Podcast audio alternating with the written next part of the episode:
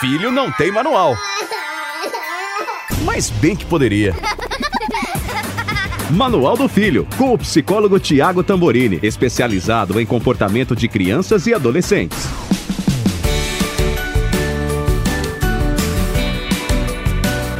Olá! Bem-vindos ao Manual do Filho, esse podcast que pretende te ajudar no universo complicado de educar crianças e adolescentes. E para isso, claro que eu conto com ajuda, né? Ajuda dos universitários. Tiago Tamborini, psicólogo especializado em criança e adolescente e que é a nossa luz no fim do túnel aqui nesse podcast, né, Tiago? Tudo bom? Oi, Paulinha. Olha, que saudade de gravar esse podcast só para ouvir você encher na minha bola desse jeito, viu? Me ajuda. Olha, eu ganho, eu, eu não preciso tomar Rivotril hoje à noite. Que bom, porque a, a, gente tinha dado um break da gravação do podcast. Essa era, inclusive, uma edição totalmente dedicada à adolescência, mas a gente faz planos e Deus ri, amores, porque veio a quarentena, a gente se reorganizou para fazer as gravações de forma remota e, claro, que a gente vai ter que adequar os nossos temas, porque essa questão de estar em casa realmente mudou a dinâmica para todo mundo, principalmente para os pais, né, Tiago? Sem dúvida, sem dúvida. E você sabe, Paulinha, que eu, eu já vou me intrometer aqui entrando no tema, porque esse é um gancho muito legal para uma das coisas que eu venho trabalhando bastante com as famílias. E eu vou pegar exatamente o exemplo que você deu de que nós tivemos que nos adaptar a uma nova forma de gravar. A gente está gravando aqui de forma remota, não estamos no estúdio, maravilhoso estúdio lá que tem na, na Jovem Pan. Mas é, muito do que eu tenho dito para os pais nessa quarentena diz respeito ao quanto a gente precisa, às vezes, adaptar o que é certo para o que dá certo. Cuidado que eu não estou falando do jeitinho, é diferente. O é certo, quando adaptado ao dá certo, geralmente a gente encontra essa necessidade nas, nos momentos de crise. Eu gosto de dar exemplo, Paula, no, no, situação, por exemplo, assim, do seu, da sua casa. Começou a chover, você morava numa casa que tinha um telhado que fazia um tempo que não tinha manutenção, e começou a chover dentro da sua casa. Você começou a ter uma goteira, aquela goteira que cai pelo, pelo lustre. Você já viu isso, Paulinha? Às vezes acontece de, de goteira pelo lustre. E aí você chama um especialista, e o especialista vai lá, o pedreiro, né, o técnico, e diz assim: olha, aqui o certo é trocar o telhado inteiro. Aí você fala, poxa, mas faz uma semana que está chovendo sem parar, como é que a gente vai trocar o telhado inteiro com essa chuva? E pior, eu não imaginei que eu ia ter que gastar isso agora, não tem orçamento para isso. Me diz uma coisa, senhor técnico, eu posso fazer alguma outra coisa que dá certo?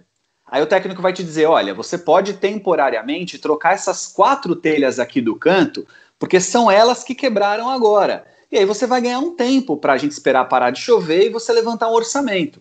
Aí você vai virar e vai perguntar o seguinte: mas me diga uma coisa, pode cair sobre a minha cabeça o teto? Eu estou correndo risco de vida? Se ele disser para você, não, calma, é que se você não fizer o telhado inteiro, você vai ter que constantemente me chamar aqui para trocar telhas. Eu não vejo vantagem. É melhor trocar tudo de uma vez. Esse seria o certo. É possível, Paulinha, que você diga assim: então vamos fazer agora o que dá certo? A gente troca quatro telhas, espera parar de chover, eu consigo me organizar financeiramente e aí, num futuro próximo, quanto antes a gente troca o telhado inteiro. Muito bem, acho que muito do que a gente vai falar hoje aqui no podcast tem a ver com isso. Em momentos de crise, o que a gente vai ter que pensar é no que dá certo. E hoje o que deu certo é gravar desse jeito. O importante é levar o tema para os pais, é trazer a reflexão, é falar o que a gente tem para dizer aqui. É... Isso é importante. E dá certo então vamos embora. O mais certo, o, o, o perfeito seria estar tá lá naqueles estúdios legais da Jovem Pan, com aquela qualidade de som, que a gente pode estar tá super preservado ali naquela acústica. Mas não dá, né? Então vamos fazer o que dá certo. E aí acho que a gente pode estender isso para várias coisas na nossa casa. Não sei se eu fui claro. Acho que você foi muito claro e todo mundo que está vivendo esse período acho que pôde entender a metáfora das telhas.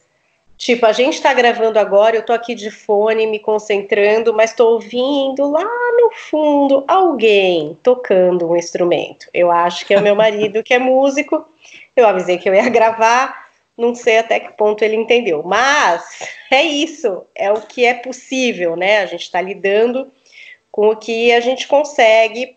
E o que a gente consegue hoje talvez seja isso, né? Uma certa privacidade, talvez não uma total, talvez não um total isolamento para a gente ter uma gravação 100%, mas vamos lá. Tiago, você é, atende é, esses diga. jovens e esses adolescentes. Entendo que você deve estar fazendo isso à distância.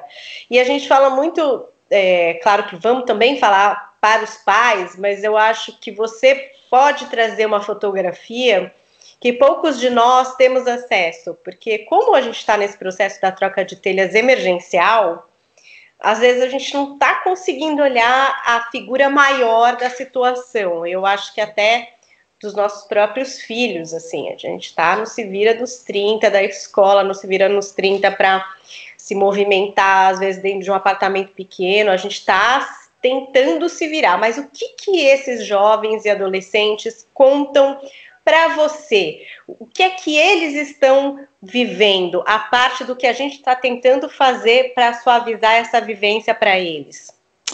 Perfeito. Eu, eu tenho atendido online, sim. Eu, a maioria dos meus pacientes adolescentes mantiveram os atendimentos. E tem sido muito interessante, Paulinha, porque se você me dissesse que isso ia acontecer, sei lá, em 2019 você falasse assim para mim, Thiago, se prepara, porque em 2020 esses adolescentes, né, as famílias todas, passarão uma quarentena que agora, por exemplo, já vai para quase 40 dias dentro de casa, sem escola, sem convívio com os amigos, só só vivendo dentro de casa. Eu ia dizer para você, nossa, casa caiu, porque eles vão achar que é muito legal, eles vão adorar no primeiro momento, mas vão sofrer muito depois. E honestamente, Paulinha, não é o que eu tenho visto. E claro que quando eu generalizo, eu vou cometer enganos, né? Mas eu entendo que, que talvez a generalização pegue aqueles adolescentes que já estavam bem e que de alguma forma foram para a quarentena. Obviamente, aqueles adolescentes que já estavam com uma questão, por exemplo, um adolescente que estava com algum tipo de depressão, algum adolescente que já estava com algum tipo de quadro fóbico ou de, por exemplo, uh, uh, um, síndrome do pânico. Então, é claro que existem aí exceções sobre adolescentes que poderiam já estar com uma questão e a quarentena amplificou, ampliou, mas, de maneira geral, os adolescentes estão lidando bem com tudo isso, tá? Eu te explico onde eu enxergo isso. Quer ver? Eles estão reclamando de escola, porque muitos adolescentes de escolas particulares, isso é importante dizer, que as escolas particulares estão fazendo isso, estão mandando conteúdo para estudo ou fazendo até mesmo aulas ao vivo, mantendo o cronograma de aulas, inclusive, viu, Paulinha? Assim, eles têm aula, o intervalo de aula, o horário de, de lanche, o horário de almoço, ficou tudo igualzinho, eles têm o mesmo período de aulas. E aí o que, que eles estão reclamando? Ai, que é demais, eu tenho muita tarefa, eu tenho muita coisa para fazer. Ai, que esse professor acha que é só ele que eu tenho de professor. E aqui entre nós, isso eles já reclamavam. Então só mudou o lugar de onde eles reclamam, tá? Eles têm reclamado dos pais, que os pais cobram muito, que os pais ficam muito no pé, mas honestamente, já reclamavam. Então, muito do que eles reclamam hoje, eles já reclamavam. E aí eles ganharam alguns bônus. Então eles estão muito felizes que agora eles perderam parte da rotina que eles não gostavam. Então não tem que sair para ir na, na, no, na fono, no psicólogo, na, no inglês, fazer futebol, não sei o que. Eles estão curtindo essa coisa de ficar mais em casa à tarde. Ganharam tempo para jogar videogame, assistir filmes e fazer maratona de série. Uh, ou seja, de certa forma, eles estão até vendo uma vantagem nessa parada toda. Sofre quem tem namorado ou namorado e não tá podendo ver, sofre quem é mais socialzão, gosta muito dessa coisa social, mas que já se adaptou por fazer mensagem de vídeo chamada e, e áudiozinho de WhatsApp tá tudo certo. Então, de forma geral, são boas as notícias, eles estão bem. Vale agora uma, uma ressalva nisso tudo. Sinto eles cansando. Eles estavam melhor, e eu sinto que agora, com 40, quase 40 dias aí de sem escola, dentro de casa, eles estão dando sinais de cansaço. Tanto cansaço dessa forma de novo aprendizado, é muito difícil passar horas olhando para uma tela ouvindo um professor da aula. Cansaço de se manter naquele mesmo ambiente físico e não poder conviver com outros e ver coisas novas e, né? E o cansaço da nova maneira dos pais cobrarem. Então eles estão reclamando bastante de uma, de uma observação dos pais muito, muito presente, em que eles estão se cansando, do tipo, eu não posso fazer nada sem os meus pais verem, eu não posso fazer nada sem que meus pais tenham conhecimento. Então eles estão começando a cansar nesse sentido também, tá? Não sei como será nos próximos 40 dias, se ficarmos mais 40, tá? Mas eu te diria que por enquanto estão bem, demonstrando um certo perfil de cansaço. Acho que todos, né? Sim. Estão cansados, acho que os pais também.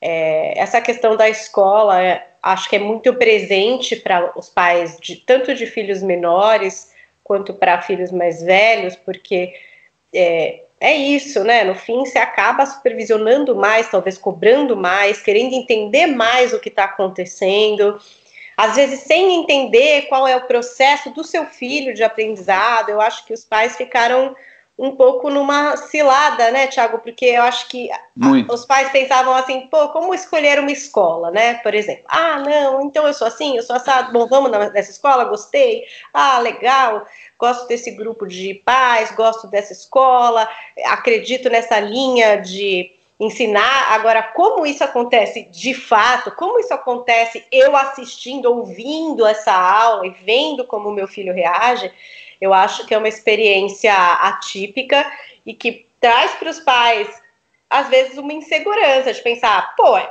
mentira que é assim que esse menino está estudando. Isso está meio estranho, esse cara não está prestando atenção.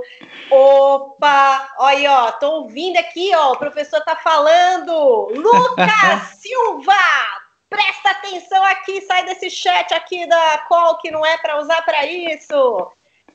É então, isso Paulinha. Thiago, é um teste para os pais, né? Muito, olha, eu, eu diria assim: os pais estão conhecendo o filho aluno, porque eles conheciam um filho estudante dentro de casa, que estudava por uma prova, que né, é, tinha que fazer um trabalho escolar, uma lição de casa. Mas agora, eles estão conhecendo o filho que é aluno, porque ele está transferindo aquela maneira de ser de sala de aula para dentro do quarto dele. Obviamente, com uma série de novas características nisso. Mas a verdade é que os pais estão se angustiando porque estão agora observando algo que não era para observar. Paulinha, tem coisas que a gente não deve saber do outro, que a gente não deve compartilhar do outro. Vou te dar um exemplo. Filho não deve compartilhar do que acontece com os pais no quarto deles a quatro portas, né, a, quatro paredes com porta fechada, certo? Então é muito importante que uh, uh, os pais entendam que tem coisas que o filho não deve compartilhar com a vida dele, certo? Tem Sim. coisas que os pais não devem compartilhar da vida dos filhos. E uma delas é a dinâmica de sala de aula. Eu lembro que na década de 90 viralizou nas escolas colocar câmeras com uh, imagem ao vivo na internet para os pais acompanharem as aulas. Era super moderno, assim, ter câmeras dentro da sala de aula. Paulinha, não durou um ano essa história. As escolas entraram no inferno, porque os pais ficavam acompanhando a aula online e aí mandava mensagem para a escola, ligava, mandava e-mail falando assim: Ô escola, Fulano acabou de pegar a borracha do meu filho e tacar no lixo e o professor não viu. Ô escola, o fulano fica andando na sala atrapalhando a aula do meu filho e o professor não viu. E assim foi. Ou seja, a hora que os pais começaram a compartilhar da dinâmica de sala de aula, deu muito ruim. Então, Hoje o que está acontecendo é que os pais estão vendo o filho aluno e está dando ruim. Porque é como eles falam. Por quê? Vou explicar. O filho aluno costuma, obviamente, ter uma maneira de agir que é diferente de como o pai gostaria. Porque o pai busca o ideal, né, Paulinha? A gente idealiza aquele filho estudante, a gente já vê aquela pessoa focada focada, organizada, é, regrada, que faz agenda, né? Que, nossa, acorda de manhã já fazendo tudo listo. Olha, a gente já imagina aquele filho, nossa, sem, sem pôr uma vírgula. A hora que a gente olha para a realidade, alguns até correspondem, são minoria, né? A maioria não é assim, mas tem aqueles que conseguem corresponder a esse desejo todo. Outros começam, obviamente, até a maneira deles de lidar com aquilo. Tem aluno que gosta de anotar, tem aluno que não gosta de anotar, tem aluno que gosta, entre um momentinho ou outro, puxar uma conversa com um amigo aqui do lado e o professor tem que dar uma bronquinha. Tem aluno que gosta de andar pela sala em hora errada. Aí, dependendo da idade, cada um burla as regras do jeito que dá. Aquele celular escondido embaixo da carteira, aquele reloginho que chega a mensagem que ele olha de vez em quando. É assim uma dinâmica de sala de aula. Só que os pais não estão suportando isso. Então os pais estão começando a virar tipo juiz, assim, tipo é, delegado, juiz não, delegado, né? Tipo, ó, oh, isso não, aquilo pode, isso não pode, senta, levanta, vai estudar, não larga, flaga. E vira um inferno na vida dessa molecada. Para encerrar o meu, a minha, meu raciocínio, eu tenho um exemplo bom para dar. Eu tenho pacientes aqui que estão fazendo a parte deles. Aliás, a maioria está tentando estudar. E aí um deles disse o seguinte: Tiago, me ajuda com a minha mãe. Falei, me diga. É o seguinte, Thiago. Eu, o professor, tá dando uma aula. Aí ele deu um texto para ler. E ele disse que a gente tinha 30 minutos para ler esse texto. Eu entendo, Thiago, que o professor tem a referência da sala de aula. Olha que inteligente esse menino, Paulinha. Eu entendo que ele tem a referência da sala de aula. Porque na sala de aula ele tem que dar 30 minutos para todo mundo ler. Tem aquele que lê em 10, tem aquele que lê em 15, tem aquele que com 20 nem abriu o caderno ainda. Então ele dá 30 minutos para dar tempo de todo mundo. E eu só vou saber o que é para fazer no final dos 30 minutos, quando ele vai me dar o exercício para fazer. Só que aqui em casa eu tenho o roteiro de estudos que ele já colocou no início da semana. Então, quando ele me dá 30 minutos para ler, eu leio em 10, 15 minutos do texto, eu já terminei. E aí eu já começo a fazer o que ele mandou fazer. Eu não preciso esperar 30 minutos. Aí, Thiago, eu acabo antes. E como eu acabo antes, ah, aí eu levanto, vou fazer alguma coisa, jogo uma partidinha de videogame. Eu, eu acabei. Tiago, minha mãe está enlouquecendo. Ela está dizendo que a escola não está dando tarefa. Ela mandou e-mail para a escola para dizer que o professor não está dando atividade, que o meu filho está acabando muito rápido. Tiago, pelo amor de Deus, eu juro que não é isso. Olha que exemplo legal, Paulinha, de ansiedade dos pais que interfere na dinâmica dos filhos e que atrapalha. Esse menino se organizou de um jeito que está dando certo. É tipo home office. O seu chefe não quer saber que horas você fez a planilha. Ele quer que você entregue a planilha no prazo. Se você fez a planilha meia-noite ou meio-dia, o problema é seu, você tinha uma planilha para entregar. Os alunos estão vivendo essa possibilidade agora de autonomia. Se eles vão fazer em meia hora ou 15 minutos, o importante é que esteja bem feito, que eles entreguem o que o professor pediu.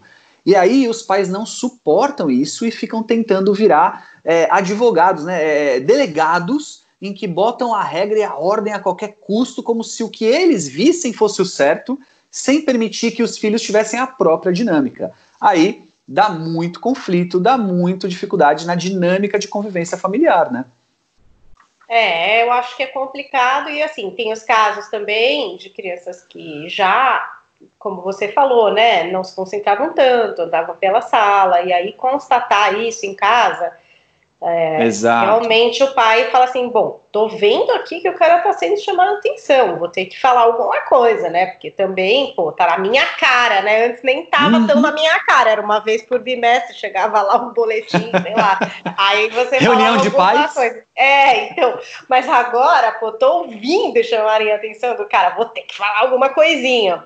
Perfeito. É complexo, né, Tiago? E a gente também não sabe, enfim, nunca viveu uma coisa dessas, nem a gente, nem os professores, nem os alunos. Então, por um lado, eu tenho um filho de oito, um de seis. Eu tô tentando me tranquilizar no sentido de dizer, acho que é uma experiência nova para todos nós, né?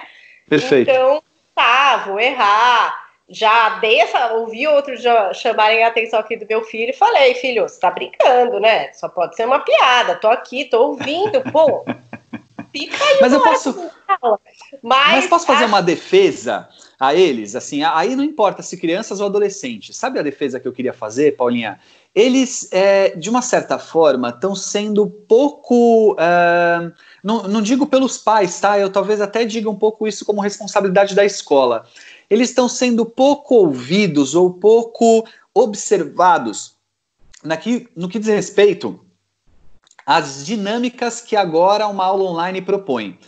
É, não dá para a escola querer que eles tenham a mesma quantidade de conteúdo e de horários de aula que eles tinham antes. E eu explico isso através do quanto uma tela é muito mais estressante aos olhos, ao cérebro, a necessidade de, de percepção do que uma aula ao vivo, tá? Então, tem muita escola propondo a mesma rotina. Eu até entendo, essas escolas estão dizendo para os pais o seguinte: ô pais, eu vou te dar o ideal e você transforma no possível, tá bom? Eu sei que você é, às vezes mas... tem mais de um filho, sei... mas a gente eu tem que ouvir. Eu não sei se está tendo essa comunicação. Olha, isso aí. Então, deveria. porque eu acho que quando os pais olham ali uma agenda, os pais de criança mais nova, né? tem uns que falam, ah, gente, tá, não vou fazer. Tipo, não vai dar. Agora, uhum. tem outros que leem e falam, pô, vou lá, eu vou tentar fazer, né? Tipo, uhum. e aí você tenta fazer. Só que Sim. não é fácil, né? Rouba seu não. dia, rouba seu tempo. A criança aí... não responde igual para o pai como é para um professor, né? Na aula pois é. virtual, é. apesar de mais cansativa, você percebe que as respostas são bem diferentes, né? Filho para a mãe, para o pai e aluno professor é completamente diferente, né? Pois é, e a gente está querendo que eles tenham a mesma disponibilidade numa tela que eles têm numa aula ao vivo, e aí isso está, obviamente, deixando eles mais estressados, mais cansados e não funciona da mesma forma. Então, é importante que os pais deem feedbacks para a escola, primeiro reconhecendo o papel importante que a escola está fazendo. Os professores estão sendo heróis, é muito difícil o que eles estão fazendo. Eles estão aprendendo do dia para a noite a dar uma aula para uma câmera. É muito difícil fazer isso. Eles também têm família, eles também têm filho em casa em quarentena, eles também deram licença para funcionários, ou seja, os professores estão sendo heróis, tá? Então, primeiro reconhecer esse lado, né? Depois dar feedbacks para a escola do que está realmente funcionando, não no sentido do que agrada o ego ou, ou, ou acalma as ansiedades, né? Porque tem muito pai que fica menos ansioso porque o filho está tendo o dia inteiro de aula, mas está funcionando, o filho está demonstrando um feedback de quem realmente está aprendendo, ou está só lá na frente da tela com aquela cara de paisagem de quem já não ouve mais nada, porque já está na quarta hora ouvindo o professor falar numa tela. Né? Então é importante que eles tenham esse olhar cuidadoso para passar para as escolas um real feedback, para que a gente possa entender que aqui a gente precisa de uma assertividade, entende? O que, que eu estou chamando de assertividade, Paulinha? Às vezes, uma hora de aula bem absorvida, bem dada, é melhor que três na frente da tela só. Então as escolas vão ter que ir aprendendo, dependendo do tempo que isso durar, a serem mais assertivas. E para isso elas estão de feedback do pai. O adolescente, tá dando esse feedback, é só ouvir com mais carinho. A criança tem mais dificuldade, o feedback dela é através de ações, é através do comportamento. Mas ambos são capazes de mostrar para gente o que está funcionando ou não. E eu vou além para incrementar esse papo todo aqui sobre essa visão de escola versus família, né? É, as famílias em, foram, foram pegas de calça curta porque ao longo das últimas décadas a compreensão de que a formação escolar e a formação universitária são determinantes para alguém ter sucesso na vida tomou muita força, né? Se há 40 anos o que era um diferencial no mercado de trabalho era datilografar mil toques por minuto, agora é você ter pós-graduação de preferência com experiência no exterior. Né? Então, a gente entende que os pais foram pegos no momento onde eles estavam totalmente absorvidos com a ideia de que a formação escolar é determinante para o sucesso de alguém e de repente os filhos não podem ir para a escola. Aí a angústia, a ansiedade, o nervosismo, a preocupação, obviamente, toma muita força.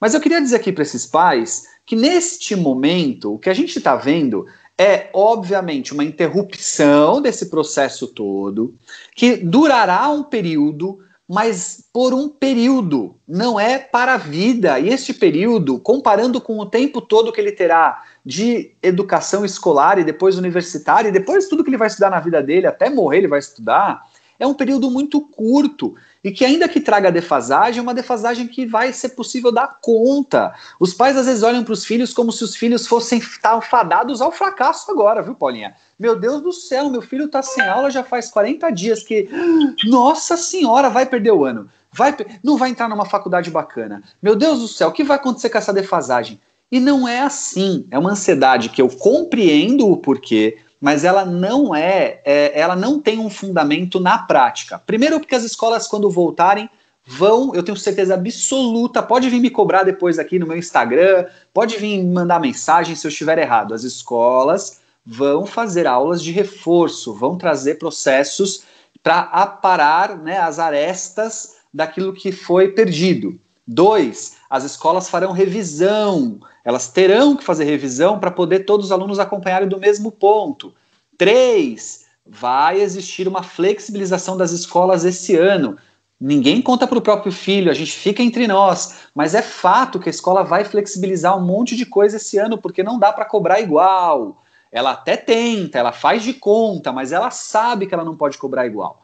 Se a gente juntar essas três coisas, ah, quarta coisa, tá todo mundo no mesmo barco, Paulinha, assim, tá todo mundo em casa, tá todo mundo perdendo aula, tá todo mundo com dificuldade, uns menos, outros mais, mas ninguém tá tendo aula ao vivo, né, presencial, né? Então, se a gente juntar tudo isso, eu valido aqui a minha, a minha, eu reforço a minha percepção de que nós estamos mais ansiosos do que deveríamos de verdade, muito mais ansiosos do que deveríamos. Com relação à, escola, tá, Paulinha? Tem muita coisa que a gente está ansioso e faz mais sentido, tá? Mas com relação à escola, calma, papai e mamãe, calma, é um período. E quando ele acabar, as escolas estão programadas e vão se planejar para dar conta dessa defasagem. E o que não for possível dar conta, não vai levar o seu filho ao fracasso da vida por causa disso. E tem muito aprendizado acontecendo, né? Dentro de casa, nessa convivência obrigada, digamos assim, 24 uhum. horas ininterruptas por 40 dias, quer dizer. Também é, acho que os conflitos cresceram, talvez, Thiago, não sei, você Sim. pode trazer também esse feedback. É, mas também acho que rolam aprendizados, né? Um certo respeito pelo momento que o outro está vivendo. Então, se a aula virtual, o momento da aula do outro, o momento do call do pai, e o nosso podcast aqui. Você está precisando de um respeito aí na sua casa, estou precisando de um respeito aqui. Sim. Então, Paulinha, relacionar-se ou relacionamentos trazem conflitos. Ponto final. Então, é impossível entender o ato de se relacionar duas ou mais pessoas sem a ideia do conflito, ok? E veja, muitas vezes, bem-vindo. O conflito é aquele que permite a gente a entender diferentes pontos de vistas, a complementar pontos de vista. Então, neste momento, estamos nos, relaciona nos relacionando mais, logo teremos mais conflitos. É inevitável e volto a dizer, em parte pode ser positivo, porque esses conflitos, se a gente, em vez de tentar fugir deles, se a gente, em vez de tentar fazer de conta que eles não existem para fazer a famosa família Doriana, né? Aquela coisa tipo, uhul, olha que bonita essa família margarina aqui em casa, que todo mundo é feliz, todo mundo convive bem, todo mundo se dá bem, mas calma, será? Vamos olhar com carinho se a gente não está escondendo embaixo do tapete esses conflitos. E terceiro, se a gente puder encarar esses conflitos como alguma coisa de troca, de, de é, é, percepção do outro, a gente pode terminar tudo isso melhor. Posso te dar um exemplo pessoal, Paulinha? Eu estou assumindo parte do processo de educação da minha filha lá em casa, porque por conta da minha agenda do consultório ser à tarde, eu fico de manhã com ela, então sou eu que estou com as atividades escolares, né? Porque é de manhã que estão rolando as aulinhas. A minha filha está fazendo seis anos, tá? Quase, tá quase seis. Muito bem. É, eu tô uh, entendendo uma baita de uma riqueza, esses conflitos que às vezes eu tenho com ela entre o timing dela, tá? Ou seja, o limite dela e a minha expectativa versus frustração. Então eu tô aprendendo pra caramba que muitas vezes eu brigo com ela porque eu me frustro, não tem nada a ver com ela. Então eu tô frustrado que ela não ficou o tempo que eu gostaria numa atividade, mas ela tem nem seis anos. Talvez ela não consiga agora mesmo. A minha filha não termina de assistir o filme da Frozen até o final se acabar a pipoca. Então, ela não quer ficar uma hora vendo uma professora falar e dando sugestões e vários amiguinhos falando ao mesmo tempo, aquela confusão audiovisual. Eu me frustro e aí dou bronca nela. Veja, é um tipo de conflito que se eu tiver atento, eu aprendo com ele. Quantas outras vezes eu não dei bronca porque me frustrei? E com isso, talvez eu olhe para toda a relação. Se eu puder transmitir isso para outras famílias, vocês que estão me ouvindo agora podem fazer uso desses conflitos como forma de aprendizado na relação, de se olhar e olhar o outro. Óbvio que existe um limite para que isso não se torne né, fora dos padrões. Né? Então, por exemplo, agressões físicas ou verbais. Aí não tem nada a ver com a, com a convivência. Agressões físicas e verbais passaram de um limite que esse sim precisa ser resolvido imediatamente. Mas é, aquele, aqueles às vezes, né, arranca-rabos, aquelas bronquinhas fora de hora que, né, não tá. Às vezes você, esposa, e você, marido, né, que convivem aí agora mais tempo, poxa, tá mais aflitivo porque não dá para ter seu espaço, seu momento com as suas amigas, com seus amigos, tal. Então, aproveita para falar, talvez, e resolver coisas que antes a gente fugia e que agora não dá mais. Por quê? Porque você está tendo essa oportunidade. Dá para piorar? Dá. Dá para a gente brigar o dia inteiro e terminar essa quarentena separados. Também dá. Mas eu acho que a gente vai com isso perder uma baita oportunidade. De verdade, eu não estou dizendo que o que eu estou propondo é fácil. Longe disso. Dei um exemplo pessoal aqui que eu dei uma bronca na minha filha e só depois percebi. Aliás, dei algumas até perceber, né? Mas depois que percebi, nossa, um monte de coisa na minha relação com ela passa a mudar, eu tenho certeza absoluta. É meio irritante, né? Esse ambiente confinado. É pior, por exemplo, a gente falou dos adolescentes, de todos esses hormônios novos, de, enfim, todas essas mudanças. Isso pode agravar, pode ficar mais difícil a convivência. O que, que os pais pode. podem entender dentro é, é dessa nova é, situação?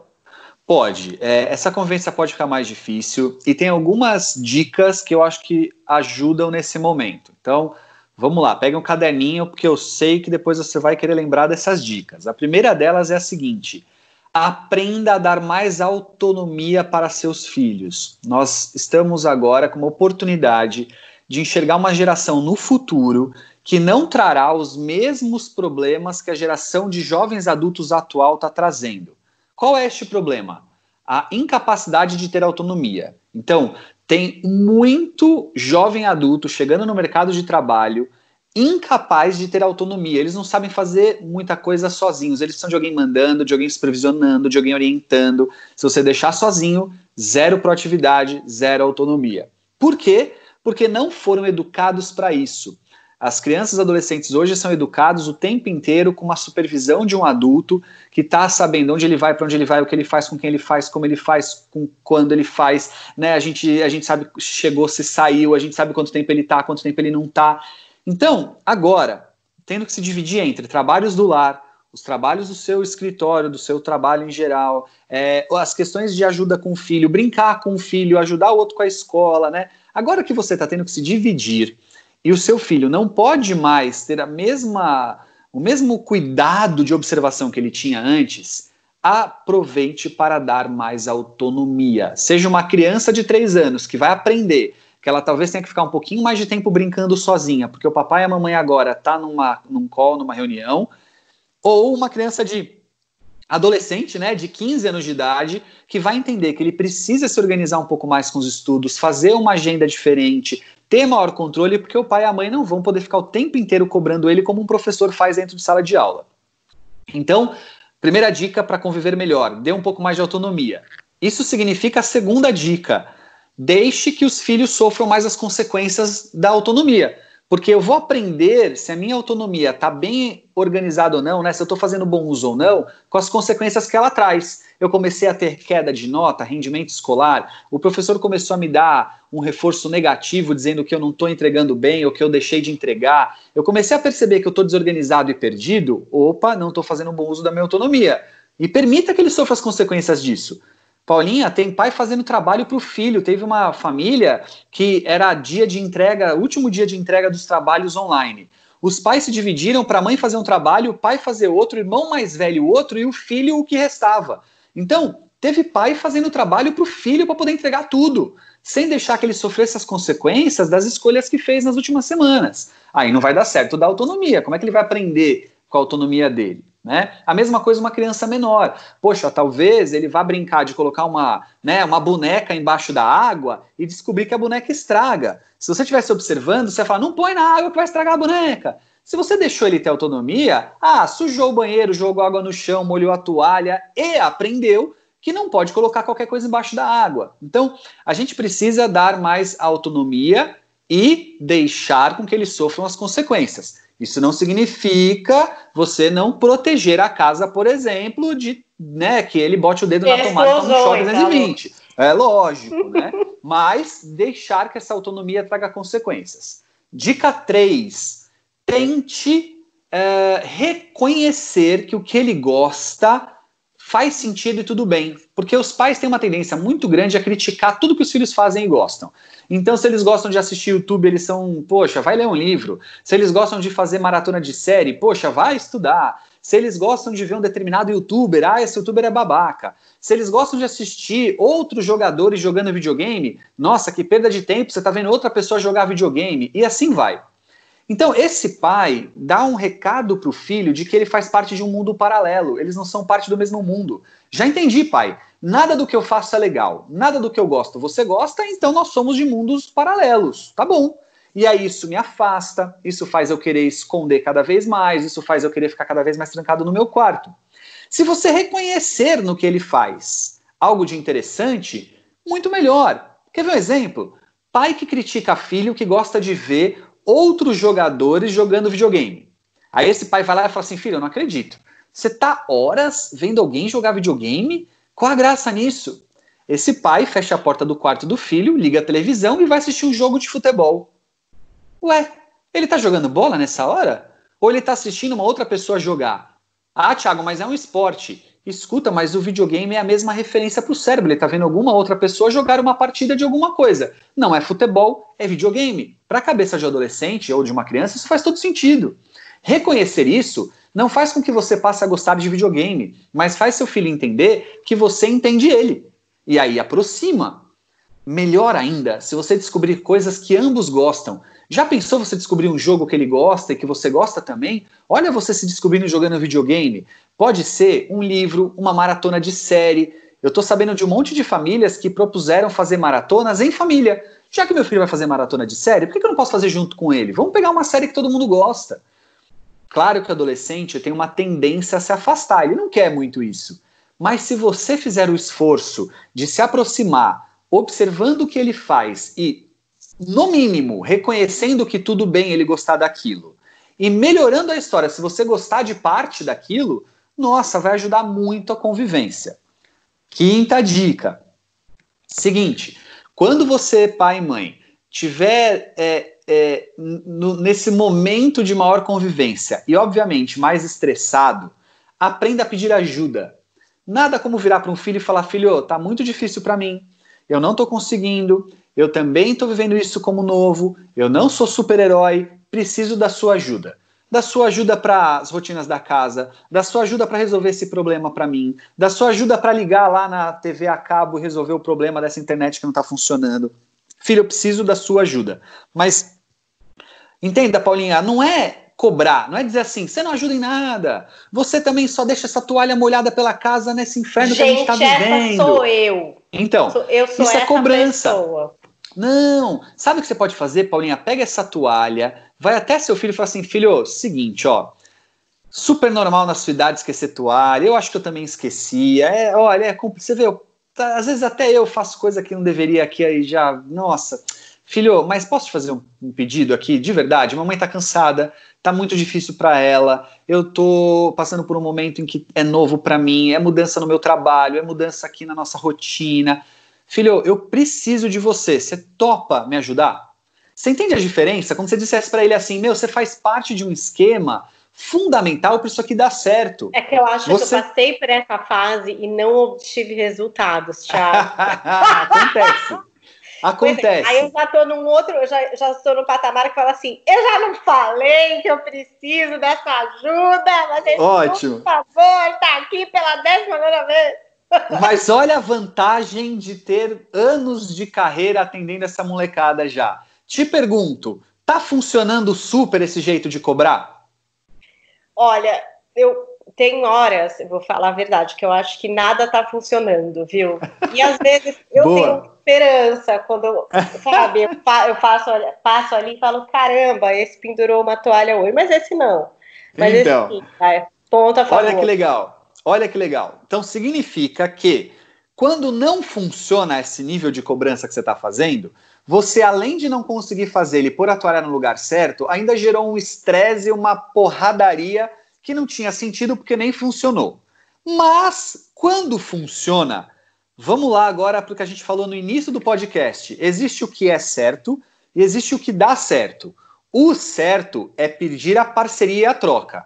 Agora, se tiver dando certo a bronca, Paulinha, nós estamos em quarentena, o mundo está de ponta cabeça, a nossa vida está de, pernas para o ar. É o seguinte, o que você quer é que ele coloque a toalha no lugar certo. Se for na base da bronca, que seja na base da bronca. Ai, melhor, eu... melhor se for na base da troca. Mas se estiver funcionando, a única coisa que eu coloco como, res, como, como referência é se não estiver funcionando, estratégia 3, então. Porque, poxa, tava, você estava pedindo parceria, pedindo ajuda, não funcionou.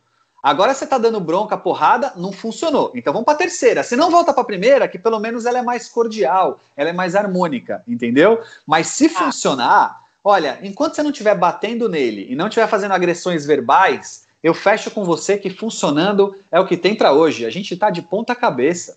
Tá bom, gente, estamos juntos. tem mais alguma dica? Eu já anotei tudo, tô focada aqui, tentando Vou tentar, Tem depois uma de 40 última. dias, retomar em alguns pontos, vai. Tem uma última, e eu acho que uma das mais importantes para quem tem filhos agora nesse momento, que é aceite o ócio, aceite o tédio como alguma coisa inevitável e saudável. Nós, como nunca, estamos sendo obrigados a entender que o tédio, o ócio, é um aliado e é inevitável a gente aprender a conviver com ele. Porque nós viemos nos últimos, sei lá, 20, 30 anos numa tendência de evitar tudo que é tédio e ócio.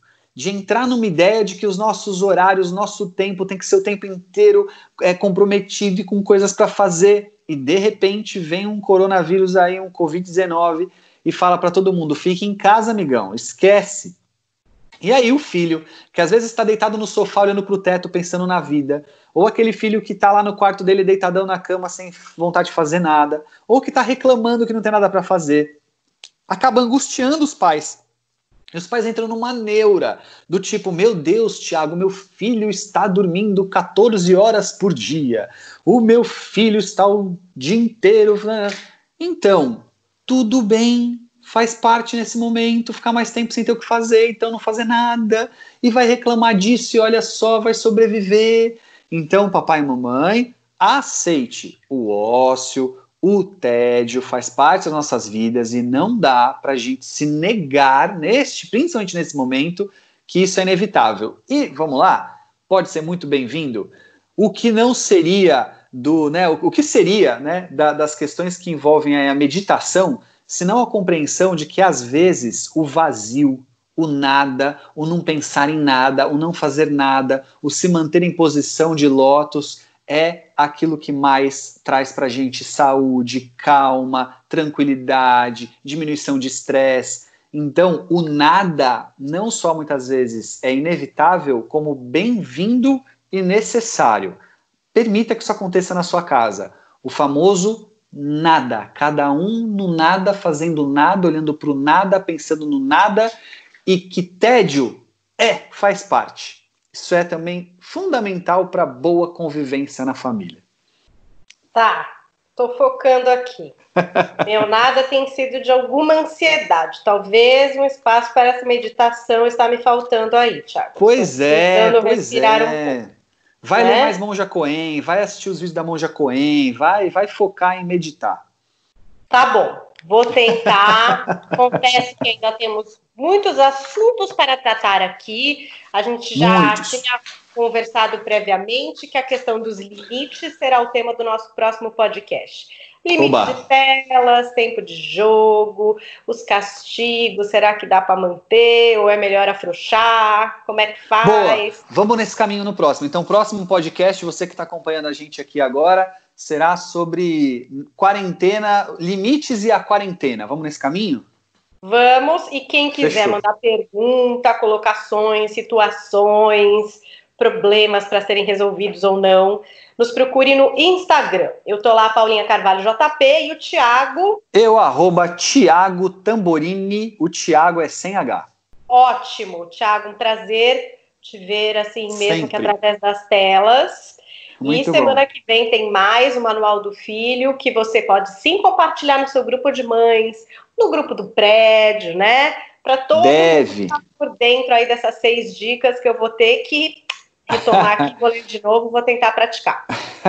Paulinha, no momento em que a gente está vivendo tanta informação desencontrada, tanta coisa que angustia, tanta coisa que deixa a gente preocupado, eu de verdade fico muito feliz de saber que a gente está podendo levar um tema que traz alguma reflexão, que traz crescimento, que traz um pensamento crítico. Então, eu de verdade espero poder nessa hora estar tá ajudando. É isso aí. Muito obrigada, Thiago. Até e mais. até a semana que vem. Tchau, tchau. Até. Tchau, tchau. Filho não tem manual. Mas bem que poderia. Manual do Filho, com o psicólogo Tiago Tamborini, especializado em comportamento de crianças e adolescentes.